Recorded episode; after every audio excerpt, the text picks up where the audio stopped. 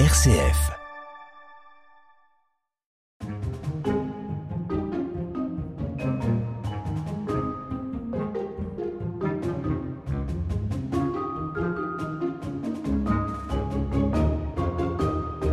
Je vous emmène découvrir une curiosité patrimoniale du Pays de Caux, dans le département de Seine-Maritime en Normandie.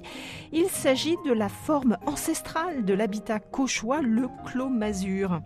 Un premier recensement sur une quarantaine de communes du territoire du Pays de Caux fait état de plus de 800 Clos ce qui, par projection, pourrait signifier entre 8000 et 9000 Clos Masure pour euh, ce territoire du Pays de Caux. Lucille Théron est architecte, conseillère au CAUE, le Conseil d'architecture, d'urbanisme et d'environnement de Seine-Maritime. Alors le Clos Masure, c'est une ferme euh, cauchoise. C'était jusqu'au XXe siècle la première forme d'habitat rural euh, en Pays de Caux. On reconnaît les clos masures par ces, grandes, euh, par ces grands alignements d'arbres qui sont plantés euh, sur talus, euh, qu'on voit souvent au loin quand on se promène dans, la campagne cauchoise. Et au sein de, ces, grands de ces fermes plantées, entourées de, talus plantés, on va retrouver plusieurs bâtiments. Alors on va avoir la maison d'habitation qui va être plus ou moins importante selon le niveau de, des propriétaires. Alors pour les, exploitations qui étaient peu aisées, on avait plutôt la, la fameuse longère à colombage qu'on connaît. Et pour les propriétaires plus aisé, plutôt la maison de maître en briques qui était un peu plus cossue. Et puis autour de, ce, de cette habitation, on va avoir des bâtiments euh, agricoles, certains pour l'élevage, écuries, bergeries, étables, et certains pour, la, pour les cultures, de, des granges, euh, des charretteries pour euh, les tracteurs, pressoirs pour le cidre, four à pain, etc. On va également retrouver quelques, une mare, parfois plusieurs, et puis quelques, quelques pommiers qui forment le verger. Euh. Il faut tous ces éléments pour euh, constituer un clos masure. S'il en manque un, ça n'en est pas un, ou alors euh, voilà, pas forcément. C'est pas aussi strict que ça. Alors ça va dépendre de la taille du clos masure. On a des clos masures qui vont faire 8, 10, 12 hectares parfois, et puis certains qui vont faire moins d'un hectare. Donc selon la taille du clos masure, on va avoir plus ou moins de, de bâtiments. Ce qui est sûr, c'est qu'il y a toujours au moins l'habitation, au moins euh, un voire deux bâtiments euh, liés à l'agriculture et puis souvent effectivement quelques pommiers. Certains ont disparu euh, bien sûr depuis mais c'était c'était les, composantes majoritaires et puis bien sûr ces alignements d'arbres plantés sur talus. Si on essaie de remonter un peu l'histoire, est-ce qu'on sait dater ce, ce À quand il remonte précisément? Alors pas précisément, on sait que les Gaulois avaient plus ou moins une forme d'habitat euh, assez similaire, euh, mais le clos masure, on ne sait pas précisément le dater. Certains éléments euh, peuvent être datés, comme par exemple la double hêtraie qui est bien connue par les, par les Cauchois, cette double rangée de hêtres avec des arbres très serrés. Ça, on sait par exemple, c'est vraiment une typologie qui date du 19e siècle qui voilà, était lié au fait qu'il y avait un pépiniériste qui avait euh, eu la, possibilité de, vendre de, des hêtres en grand nombre, ce qui a permis de, généraliser ce type de plantation qui est devenu un peu un effet de, mode. Ça, on sait que c'est 19e, puisqu'avant, les talus plantés étaient plutôt plantés d'essences diversifiées, certaines essences de Auger, des chênes, euh, des ormes, etc. Et puis des parties plus arbustives avec des châtaigniers euh, et autres essences locales justement dire un mot de cette ceinture hein, de, de, grands arbres. On dit qu'elle sert à protéger du vent et peut-être aussi un peu à mettre à l'abri des, des regards des voisins. On sait que le cauchois est assez frileux de relations.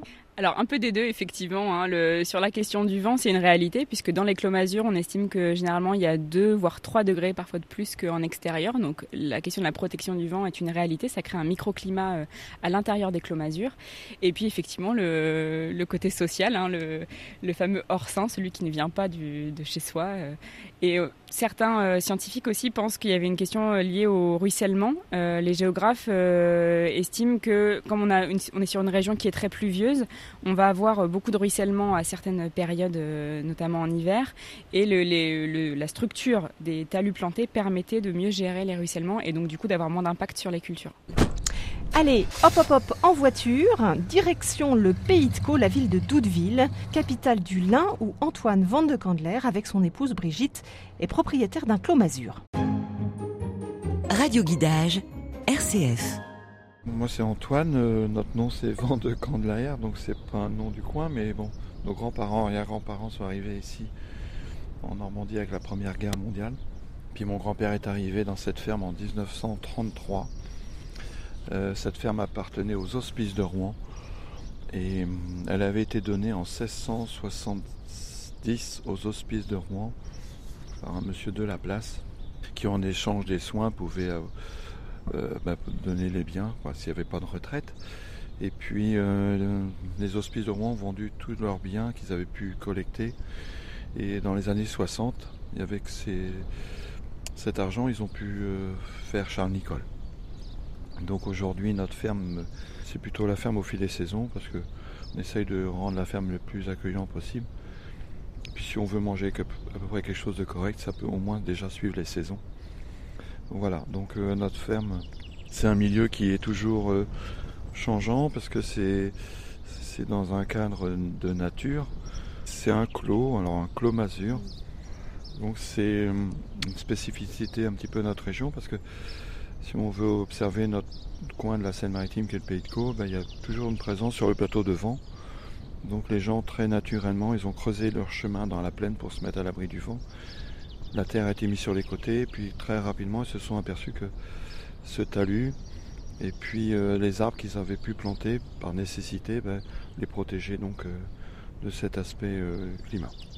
Devant nous, Antoine Vandant-Kindler, ce sont des, des hêtres Alors aujourd'hui, on, nos, arbres vieillissants, euh, on a dû pour euh, s'en séparer. Et puis on a replanté beaucoup d'arbres dans, les années 85, 86. Et on est resté sur une essence un peu forcément de la région du, du hêtre. Mais comme on avait euh, besoin de restituer aussi cet aspect coupe-vent, on a mis des peupliers aussi pour rattraper vraiment le, rideau. Donc aujourd'hui, il y a encore une, présence de chênes aussi parce que ce sont des arbres qui, qui tiennent très très bien dans la, dans la durée. C'est une sorte d'oasis. Dès qu'on peut rentrer dans un clos masure, ben, c'est une certaine quiétude. Et puis euh, à l'intérieur, ben, souvent, qu'est-ce qu'on observe, c'est la présence de points d'eau qui sont la base aussi de l'origine des, des clos masures. C'est-à-dire que les gens ont creusé très rapidement une cavité de façon à ce que l'eau de la pluie puisse stagner. Et sans cette eau, ben, il n'y aurait pas pu euh, maintenir la vie, parce qu'on s'est éloigné des, cours d'eau, des rivières, des fleuves.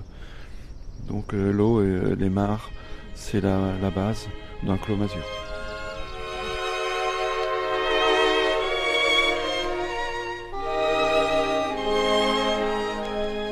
Quand tout renaît à l'espérance et que l'hiver fuit loin de nous, sous le beau ciel de notre France, quand le soleil revient plus doux, quand la nature est reverdie, quand l'hirondelle est de retour, j'aime à revoir ma Normandie,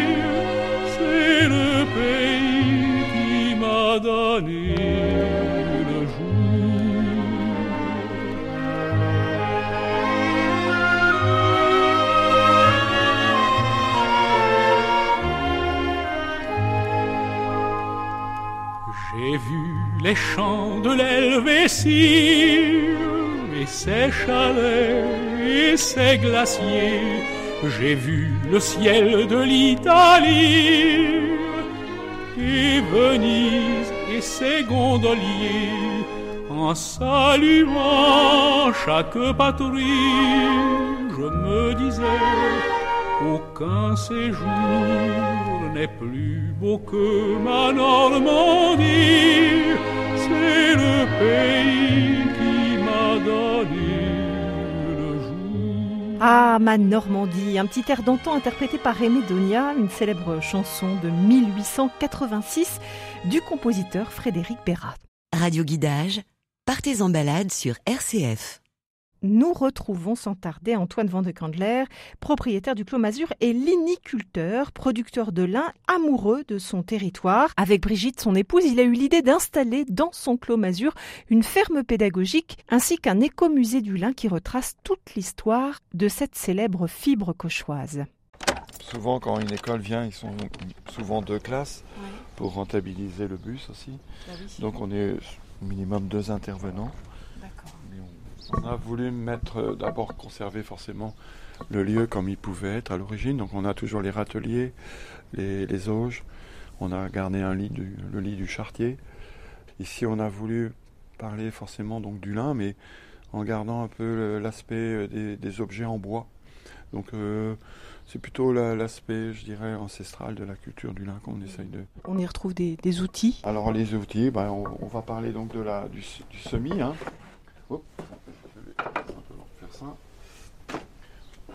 Donc là, on nous a fait don d'un- d'une petite essoreuse. hein. On mettait le linge hein, entre deux, puis c'était pour, euh, voilà, c'était pour passer le linge. Donc ça, c'est un, don qu'on nous a fait. On a le travail euh, du sol avec une, une vieille, une vieille charrue, donc euh, en bois au maximum. La charrue parce qu'on faisait des labours d'hiver.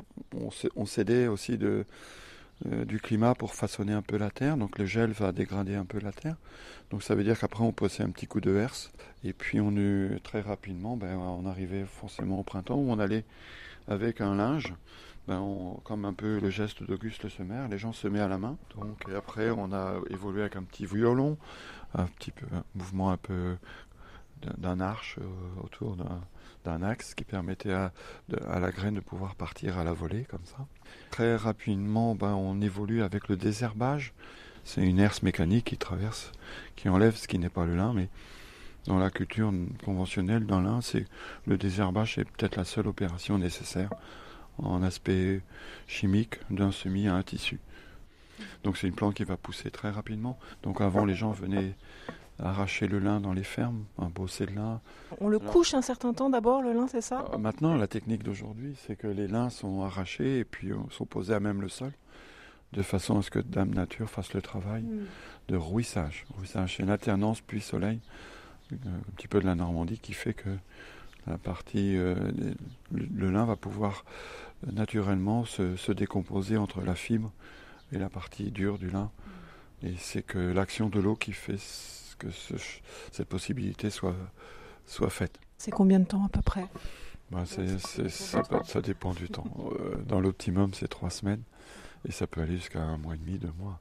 Donc euh, c'est souvent durant l'été. hein. Donc euh, sachez qu'avant, le lin bah, était rouillé dans, dans l'eau. L'eau démarre. Et puis après, ben, le lin va être euh, transformé, donc va être taillé. Taillé, c'est c'est la transformation du- de la plante qui se fait euh, toujours dans notre région. hein. En Seine-Maritime, on a cinq lieux de taillage. Mais avant, en Seine-Inférieure, en 1950, euh, il y avait 105 lieux de taillage en, Pays de Caux. Alors ça, c'est un banc qui, qu'on a récupéré et il fallait deux personnes. Donc le lin était récolté vert, hein, comme qu'on faisait avant. Donc avant de le mettre à rouir dans des bacs d'eau chaude ou dans des mares, ben, on reprenait les poignées de la botte et puis on, on allait décapiter le lin, on enlevait les capsules. Donc c'était pour enlever toutes les têtes de lin. Aujourd'hui, cette façon-là se fait mécaniquement, mais avant, ça se faisait sur un banc. Et euh, en l'occurrence, c'était deux personnes qui alternativement prenaient chacun une poignée et enlevaient les capsules. Derrière, on a la braie. La braie, c'est un outil qui, tout en bois qui servait à briser le lin. Une fois que le lin avait été bien, euh, euh, les capsules étaient enlevées, donc la, paille était broyée.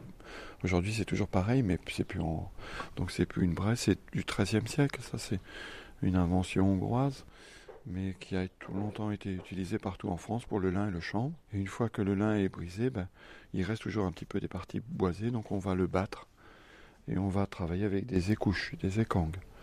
Et là, on a des vieilles écouches, des vieilles écangues. Et c'est un manche avec euh, comme un, petit plateau avec un- une petite euh, échancrure tout le long de la pelle pour bien battre le lin, pour bien le, battre. Donc euh, dans les années 1850, euh, dans le pays de Caux, il y a un monsieur qui a inventé un, outil pour aller beaucoup plus vite.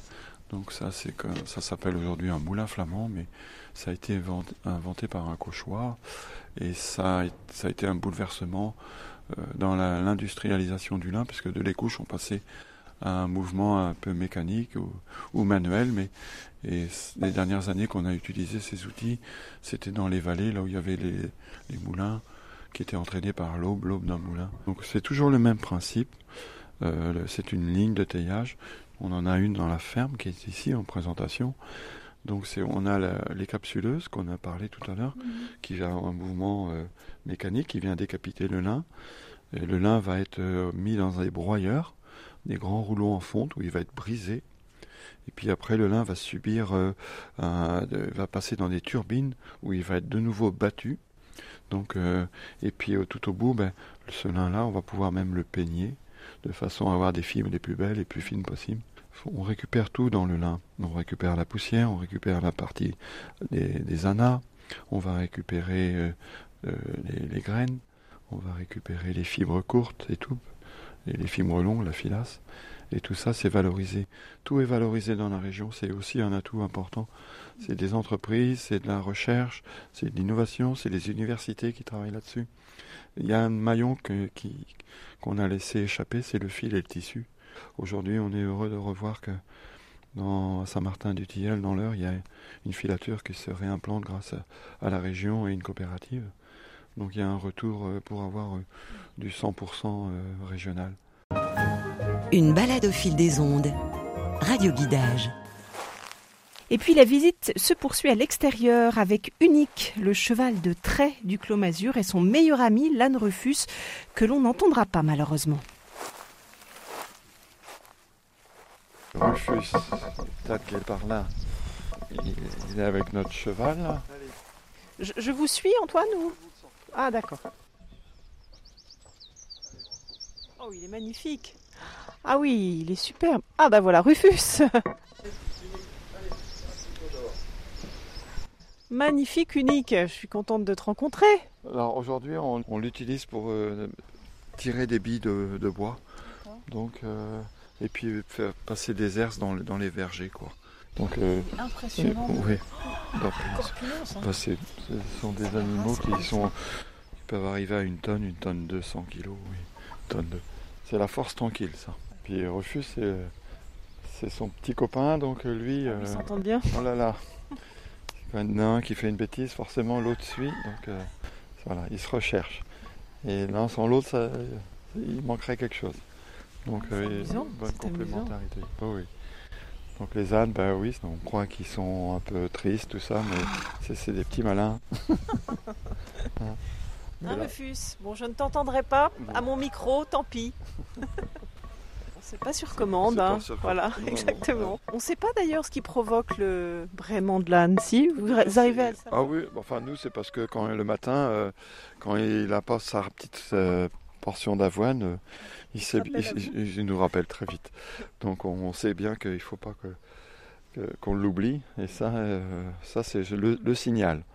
Après, bah, s'il entend, nous, on a encore deux autres ânes et ils se parlent entre ah eux comme ça, aussi. Donc, euh, puis maintenant, euh, bah, Unique, s'il ne voit pas son Rufus, c'est pareil.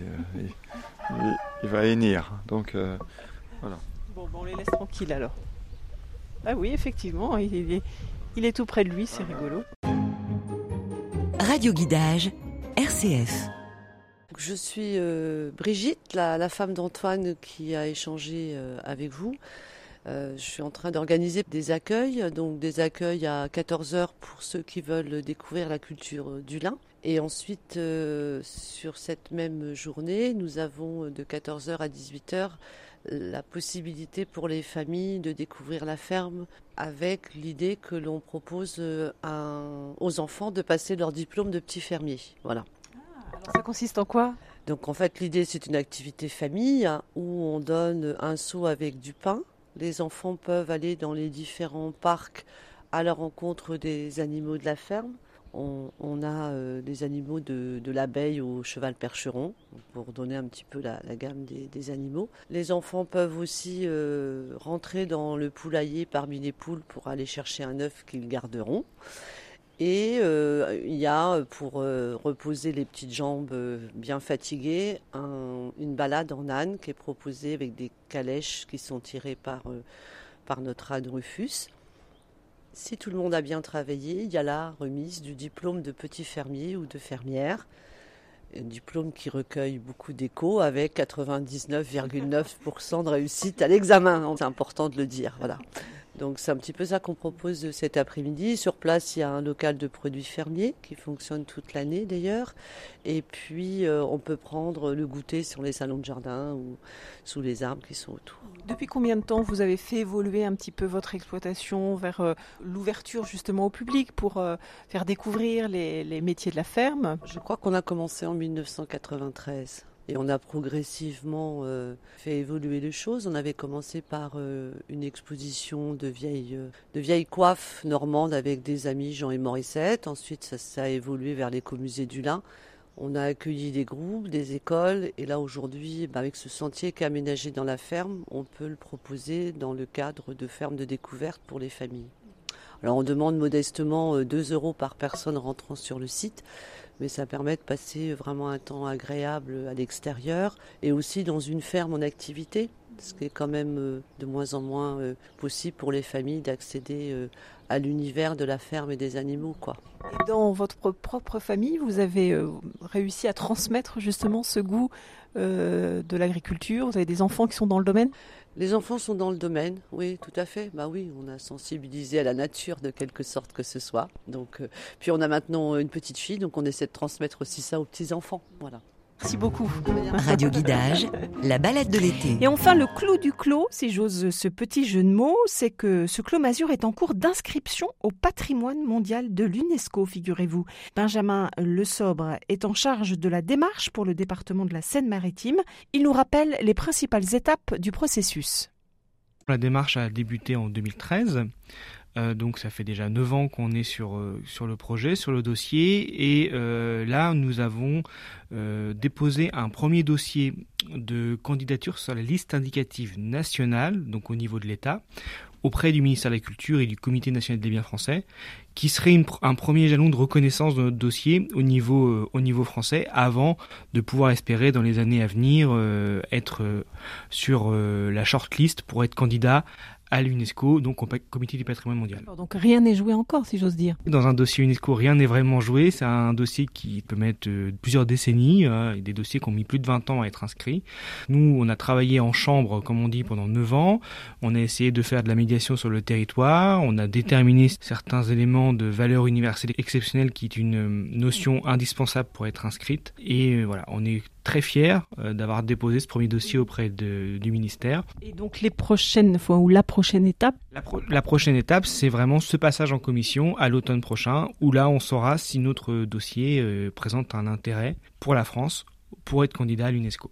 Qu'est-ce qu'il y a? Parce que vous dites euh, ça remonte à 9 ans. or, ces clos-masures, ils sont là depuis des, des, centaines d'années. Qu'est-ce qui a motivé tout d'un coup la volonté de s'inscrire justement dans ce cadre du patrimoine mondial de l'UNESCO? Alors cette démarche est avant tout une, volonté politique à l'époque, de pouvoir mettre à l'honneur ce patrimoine qui était peu connu à l'extérieur du département, mais également à l'intérieur du département par les habitants eux-mêmes. Euh, on le sait, le, le, le, c'est l'habitat euh, vernaculaire et endémique du pays de Caux. C'est unique euh, dans le monde, en tout cas nous, on est en train de le prouver, enfin d'essayer de le prouver. Et donc c'est vraiment de pouvoir faire reconnaître ce patrimoine, ce paysage, qu'on est avant tout sur un paysage qui serait exceptionnel euh, pour le monde entier. Merci Benjamin Le Sobre et rendez-vous cet automne pour savoir si euh, le Clos poursuit sa trajectoire vers la reconnaissance de l'UNESCO. Et enfin pour plus d'infos sur les Clos rendez-vous sur le site seine-maritime.fr.